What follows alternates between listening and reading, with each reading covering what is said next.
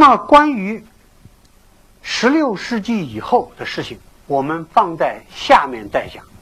我们在这里呢，讲一段中国人一直到现在，一直到现在的中国人还在有一种关于世界的想象和心情，非常非常的有趣。我们知道，十五世纪以后，哥伦布、麦哲伦成了西方的骄傲。为什么呢？因为这个世界是我发现的，当然我就是它的主人。西洋人这一点非常的自豪。可是，慢慢的，中国人在西洋人的自豪面前，就有点不那么自豪了。一贯自居天下中心的中国人呢，对此相当的不愉快。所以呢，在十九世纪的后半期，在中国当时最危急、最软弱、最没、最没落的时候，反而激起了一种非常极端的文化的民族主义。它的特别的特征之一呢，就是说，是谁谁说的？那个新大陆和世界是他们西洋人发现的，不对，是中国人发现的。这个故事很有趣，在一八六五年，一八六五年离现在一百四十年以前，秘鲁人就是南美洲啊，有一个人。在秘鲁的北部，一个山洞里面，据说发现了一块石碑，一块石碑。这块石碑上面有三个字，三个汉字，叫武当山。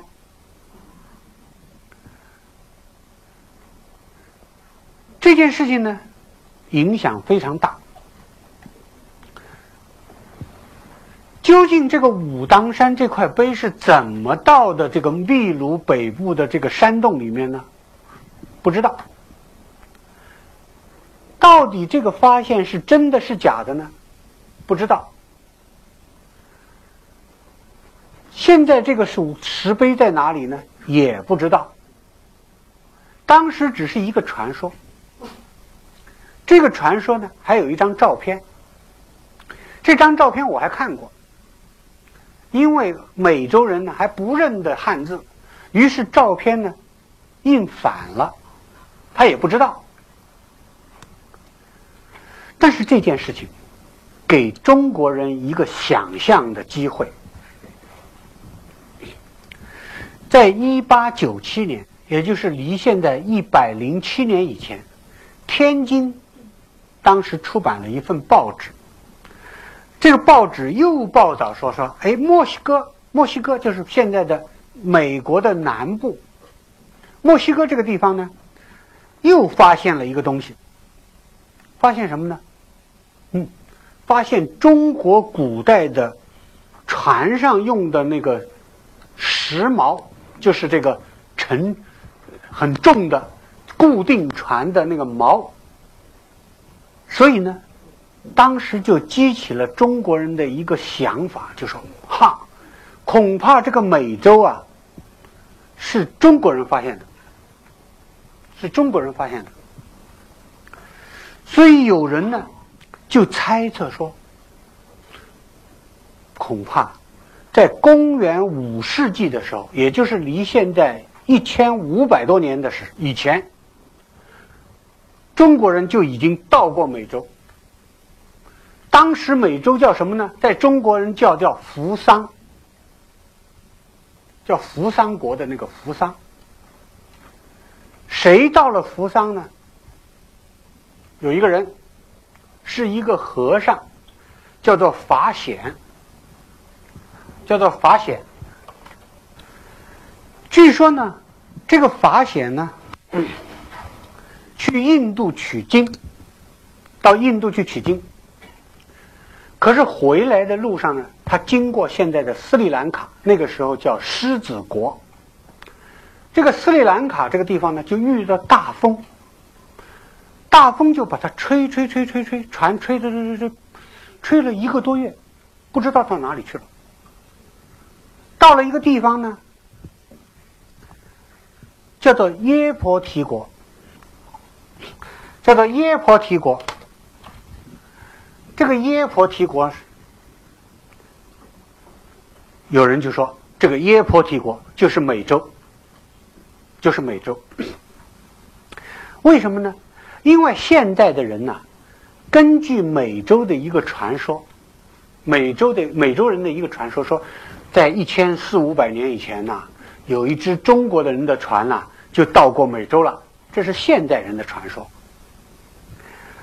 而且呢，他说呢，有一只船呢是到过美洲哪里呢？到过美洲的一个叫做雅卡布哥港、阿卡布哥港、阿卡布哥这样的一个港。所以有人就猜说，这个耶婆这个耶婆提国呢。就是这个阿帕提港，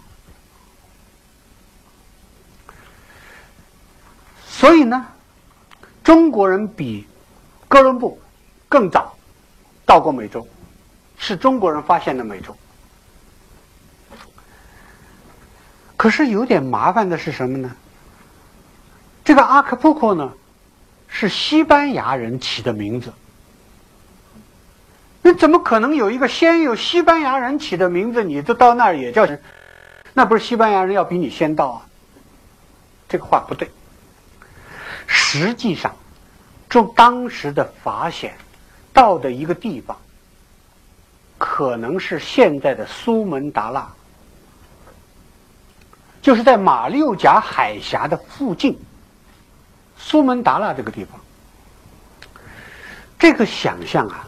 我们不管它真的还是假的，关键是它背后有一种想法。什么想法呢？就是说，谁发现世界？谁真正的了解世界？这是因为中国人在那个时候呢，已经比不过欧洲人，没有欧洲人对世界的知识丰富，他觉得心里很紧张啊。可是，在这个之后呢，很多中国人，包括一直到现在，很多中国人都在讲这个话：中国人最先到美洲，中国人发现世界，中国人环游世界。这是跟西方人争强，就是说，是想方设法的表现自己对世界的了解。这是一种民族主义的想法。到了七十年代，就在香港这个地方出版了一本书。这个作者叫魏聚贤，这魏聚贤是我所在的清华大学二三十年代的毕业生，是一个老先生，现在当然已经去世了。他写了一本书，叫做《中国人发现美洲》，这么厚一本书。这本书里面有很多很奇奇怪怪的说法。他说呢，什么叫扶桑？扶桑啊，是红颜色的树。这个红颜色的树呢，就是 California 的这个红木。而且他说呢，李白，大家都认识，古代的大诗人李白。他说李白就到过美洲，啊。我们现在人都知道，向日葵就是吃的那个葵花籽啊，那个瓜子那个向日葵啊，是从美洲来的。这位老先生就说：“不对，是中国传到美洲去的。因为孔子的《论语》里面就有葵。可是他没有想一想，孔子说的那个葵是一种菜呀，不是向日葵啊。”向日葵确实是从美洲传到中国来的，他不过就是为了证明中国人很早就到过美洲。这种想法到了现在啊，就更奇怪了，更奇怪了，非常非常奇怪的说法都来了。比如说，我举一个例子，这个例子在大陆很有名。有一个学者就说啊，这个印加王国，大家都知道，在美洲有一个印加王国啊。他说，印加王国呢，是什么？怎么来的呢？这个印加王国就是殷商王国，就是殷商王国。为什么呢？有证据。他说呢，正是在这个殷商王国被周王朝打败的时候，在美洲同时出现了一个，突然出现了一个很发达的文明，叫做阿尔梅克文明。这个阿尔梅克文明是哪来的呢？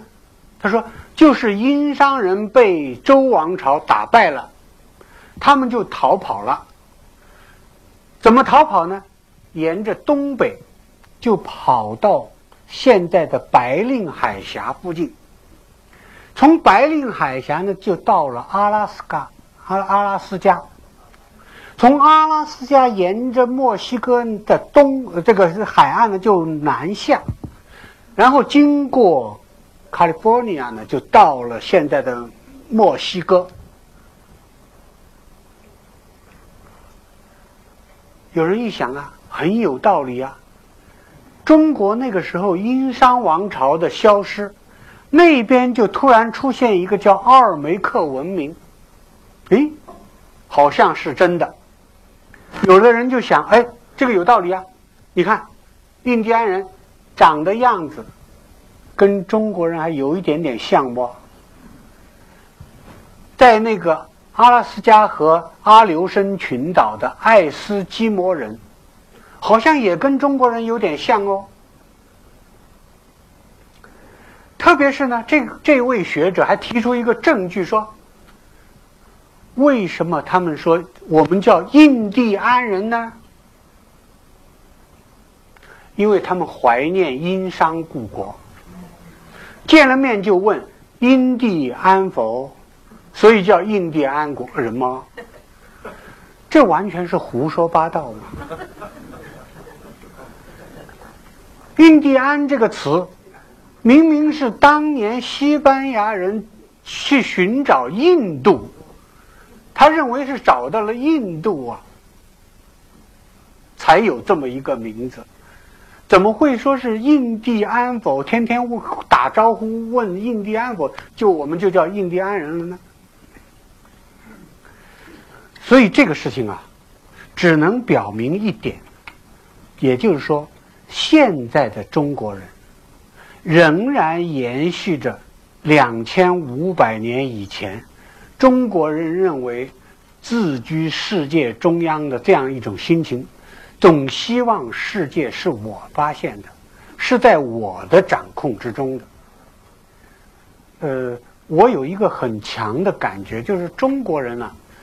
呃，有一点点像美国人，都特别好当大国。这个想法很奇怪。我我到过很多这个国家，我都有一个印象，就是说那些国家啊，他的电视节目啊，常常是只爱放自己的那个国家的事情。哎，我们到很多国家都看到，好像只关心他那个小小的事情，我们不习惯。我们很不习惯，我们总觉得我们要看新闻就要看全世界的新闻，这是中国人的毛病。别的国家的人没有那么关心世界，但是这个传统呢，不能说好，也不能说坏，这是一个习惯。就是说，中国人从两千五百年以前都总觉得我们就是这个世界。我们应该关心整个世界，我们好像也应该掌握整个世界的情况，所以一直到现在，仍然是有这样的毛病。所以呢，在这个时候呢，我们很多人呢就开始回忆过去，我们这个古代人想象的那个世界。是怎么样真正的被改变的？一五八四年，一五八四年，也就是离现在四百二十年以前，有一个叫做利玛窦的意大利人来到广东，来到广东，在广东的一个地方叫肇庆。我想很多人可能会到过肇庆，肇庆这个地方风景非常漂亮。那么利玛窦在肇庆这个地方得到一个地方官员的支持，这个地方官员的名字叫王盼。他得到这个人支持以后呢，他就画出了一幅地图，叫做《山海与地全图》。这幅地图呢，是根据现在的荷兰的阿姆斯特丹一幅地图画的。这幅地图啊，跟现代地图已经很接近了。那么他来到中国呢，他画了这个地图呢，于是就把它刻印出来。刻印出来呢，就分发给很多人。这个时候，很多人呢，看了这个地图以后呢，就大为吃惊。原来世界是这个样子的。中国原来就这么一点点大，于是呢，几千年积累下来的世界观就开始变化。那么，在这个时候呢，从一五八四年以后，根据利玛窦画的这个地图，不断的翻刻的这个地图呢。就不断的出现，而且这个时候呢，西洋的很多很多的仪器，很多很多的这些东西呢，也都传到中国来了。大家看，这是一个十六世纪的欧洲人做的地球仪。这个地球仪现在在哪里呢？在北京的故宫。这个地球仪是明代末年的时候就送给中国皇帝的。那么这些呢，都是当年欧洲人画的中国地图，这是中国地图。这些地图实际上在很早的时候也开始传进了中国。这个呢是明清时期一个比利时传教士叫南怀仁画的。一个地图，叫做《坤舆全图》。这个《坤舆全图》，这个是东，这是一半啊，这是东半部的这个地图。而且他还写了一部介绍世界各国的书，啊，这本书呢，在中国当时的明代末年和清代初年呢，流传很广。它的名字叫《直方外记》，流传很广。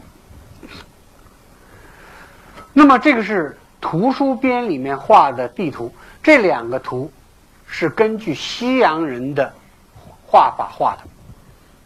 上面这个是改造了的中国和世界地图，他把中国仍然画的很大啊，画的很大，把长城变成一条直线，但是呢，他仍还是画了英国，画了欧洲，画了非洲，也画了日本。那么这个呢，是明代的崇祯年间画的《天下九边分野人迹路程全图》。那么这个图呢，一方面呢继承了古代中国的地图的画法，把中国画的很大很大；但是另外一方面，它还是受到利玛窦的世界地图的影响，他把这个周边的这些国家都画进去了。那么这个呢？是明代末年一本书叫《图书编》里面画的世界地图。这个世界地图叫做《雨地山海全图》，实际上就是根据利玛窦的地图画的。这个时候呢，他还把利玛窦的地球图说抄在这里面。这幅地图，也就是说。利玛窦的这幅地图为什么会被这么顽固的中国人所接受呢？这是有一个特殊的原因，这就是因为这幅地图刚好碰到了两个情况，一个情况是当时的万历皇帝是一个很昏庸的皇帝，皇帝啊，现在看来昏庸一点比较好，太聪明了比较坏。这个万历皇帝啊，虽然政治上很昏庸，但是呢，他很好奇，他很喜欢做各种游戏，而且呢，他看到新鲜的东西呢，他很爱看。他听说有这幅地图呢，就让他的太监帮他画，而且要画的很好。于是就出现了我们在一开始就看见的那幅地图。那幅地图就是太监帮皇帝做六个屏风，做六个屏风，把地图做成六个屏风做出来的。那么皇帝一喜欢，当然就有合法性，别人也不好说什么。那个时候啊。其实有很多的文人、知识分子很生气。他说呢，利玛窦就是来骗我们的。利玛窦其实没有多少知识，他其实就是根据古代中国的那个周衍说的大九州的神话，编了一套故事。他自己说他从九万里以外来。他怎么可能从九万里以外来呢？他画的这个地图，有意把中国画的这么小，明明是藐视我们天朝大国嘛，所以要把它烧毁。可是他不敢讲，皇帝都喜欢，所以底下的大臣呢也没有办法。这个时候呢？又出现了另外一个情况，另外一个情况是什么呢？就是当时社会上流行的学说，已经不是程朱理学，是陆王心学，是王阳明所代表的那个学说。而王阳明的学说有一条好处，他跟程朱理学不一样的地方是什么呢？他认为世界上应该有一个普遍真理，就是说，你说的对，你就是真理；我说的对，我就是真理。所以他有一句名言，这个名言呢是谁说的呢？是宋代的陆九渊说的。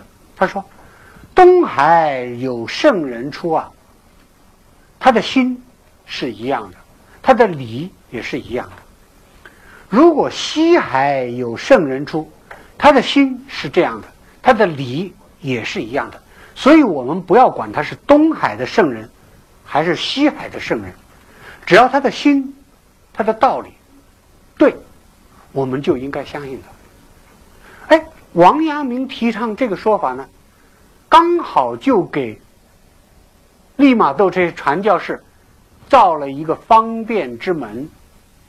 也就是说，利玛窦说我们西方有西方的圣人，所以呢，我们西方的圣人说的对，你们也要听嘛。所以呢，哎，这样一来呢，这个利玛窦的这个地图和利玛窦关于世界的这个说法呢，就当时就非常非常的流行。正是因为这样呢。他就逐渐的改变了中国人的想法。其实，利玛窦是有一点点阴谋的。利玛窦这样画，他实际上他自己在他的日记里面也说：“他说，我就是想让他们知道，中国是很小的，只有这样。”他们才会乐意跟我们打交道，因为过去中国人都认为自己很大，你们嗯有什么关系吗？跟你们打不打交道没什么关系。天朝大国，自然一切丰丰足，不需要你们。所以呢，这个时候呢，利玛窦呢就说：如果我们让他们知道他们的国家看起来跟别别的国家一样大，他们的骄横骄横就会打掉一半。这个是这个有一点点道理。这个利玛窦的这个计策啊，是还是有道理的。因为利玛窦很聪明，他一方面把你画的很小，但是利玛窦改变了当时欧洲的世界地图的画法，他把中国画在中间，免得你不不接受。所以呢，大家看这个利玛窦的世界地图呢，中国是在比较靠中间的地方的。但是我们看到利玛窦画的这个地图的原版，也就是说它的它的底本，就是欧洲的那个出版的那个世界地图，实际上欧洲是在世界中间的。利玛窦把它改了，是为了让中国人容易接受，但是利玛窦仍然把中国按照原来的比例画的这么大，也是为了中国人接受，你们并不大。所以呢，在这个意义上来说，利玛窦在某种程度上，他给了中国人改变世界观的一个资源。当然，这个历史非常非常的长，四百年过去了，到现在，中国人也未必就真的接受了这个想法。还是总有一种世界中心和大国的那个意识在，这个也我们不否认。但是在这几百年里面，事情是在慢慢的改变的。你比如说，在乾隆皇帝的时候，英国人派了一个外交使团到中国来，那个使团的团长叫马嘎尔尼。这个马嘎尔尼到中国来呢，就为了是跟乾隆皇帝见面，就吵得不可开交。因为呢，乾隆皇帝就要求说，英国的呃外交团必须双膝跪下，给我磕头，表示你是小国，我是大国。这个马嘎尔尼呢说不行。我们见了英王，英国的王，我们也只是单腿跪下，亲吻他的手。那乾隆皇帝说：“那怎么能够吻我的手呢？不可以的，你还是要两腿跪下。”就为这个事情啊，吵了很久。所以在这个古代，在在在清代的时候，为了这个事情就发生了很大的一场争论。那么英国人最终是怎么样呢？英国人最终一半接受了中国人的这个这个，因为他在中国的地盘上没有办法，他还是单腿跪下，但是不亲吻皇帝的手，他只是单腿跪下。可是大家看，在英国人画的这个图像里面呢，最开始是单腿跪下。最后面他就不跪了，他画的好像马嘎尔尼从来没有跪下过，所以大家都有大国意识。那么我们要说，这个雨地山海全图，也就是利玛窦的这个地图出来以后，他告诉中国人四条非常非常重要的知识。第一条。人生活的世界不是平的，不是平面的，而是一个圆形的地球。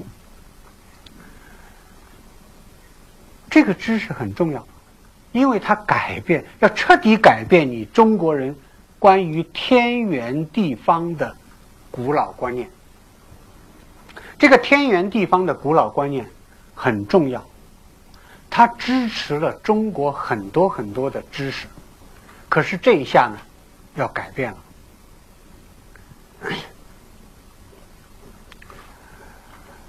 而且。他要促进中国人去想象，怎么可能在自己的脚底下还有人跟自己脚对脚的那么站着？所以明代的中国人就想不通，他说不可能嘛，你这个简直是骗我嘛！他说你如果是一个圆的，那么有人就。倒着站着，跟我们倒着站在地球的另一面，它不掉下去了吗？这不可能的嘛！所以当时的明代的明代后期的中国人为这个事情就吵很久，他他想不通，怎么还有美利坚这个地方的人，怎么会跟我们脚对脚站呢？他说，如果是这样的话，我们打一个洞，那不就打到他们国家去了吗？所以想不通，想不通。四百年以来，你就慢慢的在想，这是第一条。第二条，他告诉中国人，世界非常的大，中国只占亚细亚的十分之一，亚洲的十分之一，而亚洲只占世界的五分之一，中国并不是。浩大无边的大国，相反，中国可能不太大。那么过去呢？中国总认为自己是世界上唯一的巨大的文明国家，这个观念从此就要发生转变。这是第二条。第三条，中国人过去按照地理的中央和边缘来划分，谁是文明国家，谁是野蛮的蛮夷，这个说法现在看来不成立了。中国不一定是世界的中心，我们过去所说的那些蛮夷。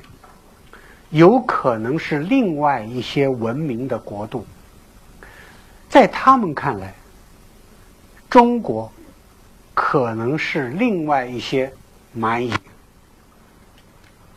所以呢，在这一点上呢，我们过去所想象的天下、中国和四夷的那个地图图像就要改变。也就是说，整个文明和价值的这个坐标要发生变化，这是第三条。第四条，他告诉中国人，你应该接受东海和西海可能共同有一个共同的文明，有一些共同享用的真理。有一些超越了民族、国家和疆域的那些真理，而这些真理不一定在中国。所以呢，在这个时候，中国的历史、中国人的思想、中国人的观念世界，很可能要发生一个根本的改变。这个改变虽然经历了四百多年，不是那种天崩地裂的突然的变化，但是这个变化是非常的根本的。所以大家看一些，这就是我们说的这四条。那么在这之后，中国人渐渐的开始正面的了解世界。我们应该说，从明代万历年间，也就是公元一六零零年以后，中国人开始真正的了解实际的世界。他不再用过去的那个想象来想象世界。比如说，这个是明代的一幅东夷图说。它里面画的南印度人的形象就非常的逼真。这个呢是清代乾隆年间画的一些西洋人的形象。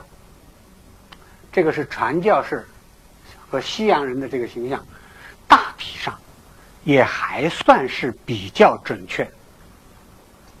它不像我们一开头看的那个《山海经》那样的画，画的好像没有肚子的、没有手的、眼睛只有一个的，那都是想象。那么这个呢，是画的西洋人啊，这些都是画的是西洋人。呃，这个不是，这个不是啊，画的西洋人的图像呢，大概就比较准确了。这个是画的法国人啊。法国人，这个是荷兰人，也就是说，这个时候中国人才开始清楚的了解世界。可是，在很长很长时间里面，很多中国人是按照《山海经》的想象来想象外面的世界的。到这个时候，才开始把《山海经》。中国人开始把《山海经》说成是小说，而在这之前，中国的图书分类法里面是把《山海经》分在地理这一类的。到了清代的乾隆年间，也就是一七一千七百多年的时候，才开始把《山海经》划到小说类。说明这个时候，中国人已经知道《山海经》只不过是对外面世界的一种主观想象。可是，这个历史还是很漫长。在乾隆年间，乾隆皇帝还是在做着天下中央帝国的这场梦。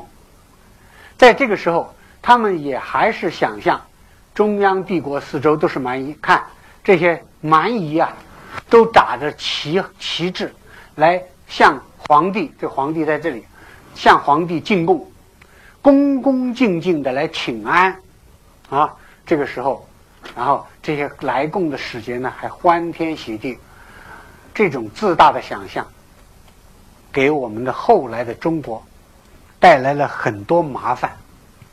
一直到鸦片战争，所以今天我们要讲的这个题目呢，就是古代中国人怎么样看世界。一个民族他怎么样看世界，决定了这个民族对于世界的态度。正是因为我们这个民族在很长时间里面对于世界。是这样的一种看法，所以他就培养出两个不两个态度，一个态度是关心天下，就是说他认为自己是天下最了不起的文明，而且其他的民族他的文明需要我们来拯救，所以呢就培养出来我们这个民族呢很关心天下，很关心世界，觉得我们是一个世界的人的这样的一个。态度，但是他也培养出了我们的对于世界的另外一种态度。